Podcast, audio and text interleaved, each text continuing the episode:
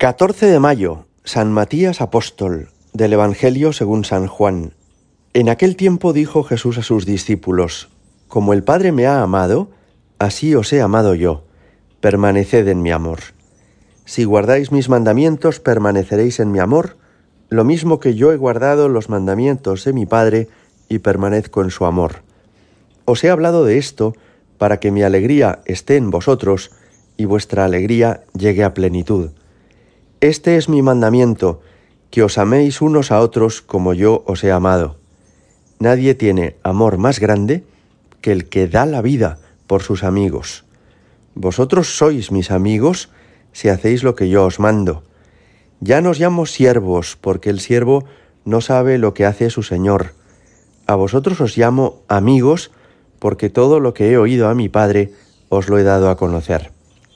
No sois vosotros los que me habéis elegido, soy yo quien os he elegido y os he destinado para que vayáis y deis fruto y vuestro fruto permanezca, de modo que lo que pidáis al Padre en mi nombre os lo dé.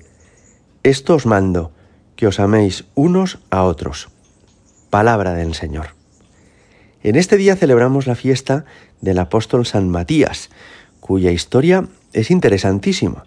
Todos recordaréis que Judas Iscariote es quien traiciona al Señor en el huerto de los olivos después de la última cena, es quien conduce a los soldados y tras hacer una señal dando un beso a Jesús, ellos, los soldados, detienen al Señor para que comience su proceso. Y entonces el grupo de los doce se queda cojo, porque pierde a uno de sus miembros, a este Judas que ha traicionado al Señor, que ha decepcionado la llamada que le hizo Jesús. Entonces, ¿qué hicieron los apóstoles? Tras la muerte y resurrección de Cristo, se reúnen y por iniciativa de Pedro, que comienza ya a ejercer su primado, deciden reponer el puesto de Judas Iscariote con otra persona.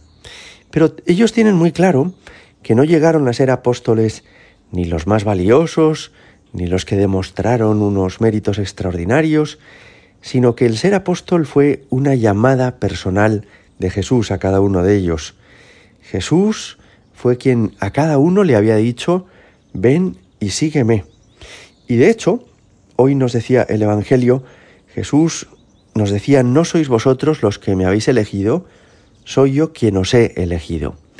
Efectivamente, el ser apóstol no es solamente una cuestión de generosidad, de que uno diga, voy a hacer mucho por Jesús, voy a entregar mi vida, sino que es principalmente una llamada que uno escucha y a la cual responde. Es Jesús el que llama.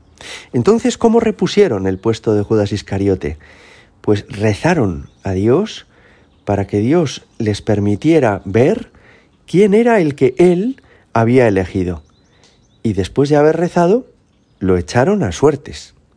Es sorprendente este método, ¿verdad? No es que el ser apóstol o sucesor de los apóstoles, ser obispo, sea una cuestión de azar, de suerte, pero sí es que es Dios quien escoge. Nosotros los hombres podemos organizar las cosas de una determinada manera, ellos lo echaron a suertes, Hoy en día hay un proceso para la elección de cada uno de los obispos en la Iglesia, pero es precioso que entendamos esto, que por mucho que se haga un sorteo, como con San Matías, o un proceso en el que se piden informes, como en la actualidad, si alguien es ordenado obispo, si alguien es ordenado sacerdote o escogido para ser el sumo pontífice, el obispo de Roma, el papa, es porque previamente ha habido una elección de Dios. Yo creo que es importante que tengamos esta mirada de fe, ¿verdad? y que no dividamos a los sacerdotes o a los obispos entre los que nos caen mejor, los que no nos caen tan bien, los que tienen más cualidades, los que tienen menos, sino que comprendamos que detrás de cada uno de ellos hubo una llamada previa del Señor. No sois vosotros los que me habéis elegido, soy yo quien os he elegido. San Matías entonces fue escogido apóstol y fue completado ese número de doce, que era el que Jesús había designado para ser apóstoles. El número doce no es casualidad. Ya Dios en el Antiguo Testamento saca al pueblo de Israel de doce tribus, que son los hijos de Jacob. Y esas doce tribus van a ocupar once territorios y el culto, porque la tribu de Leví son los que se ocuparon a partir de entonces del templo de Jerusalén. Bueno, pues fijaos qué impresionante que Jesús, al escoger doce, tampoco está haciendo algo por casualidad o por azar, sino que él entiende que la iglesia va a ser el nuevo pueblo de Dios, va a ser el nuevo Israel, y que de la misma manera que tuvo doce tribus, doce fundamentos, ese primer pueblo escogido, ha de tenerlo el segundo pueblo escogido, la iglesia. El apóstol San Matías, que hoy celebramos, después dice una tradición venerable que evangelizó en Etiopía y que allí lo coronaron mártir. Sus reliquias en el siglo IV fueron traídas por Santa Elena, la madre del emperador Constantino, a Treveris, y allí es protector y allí se conservan.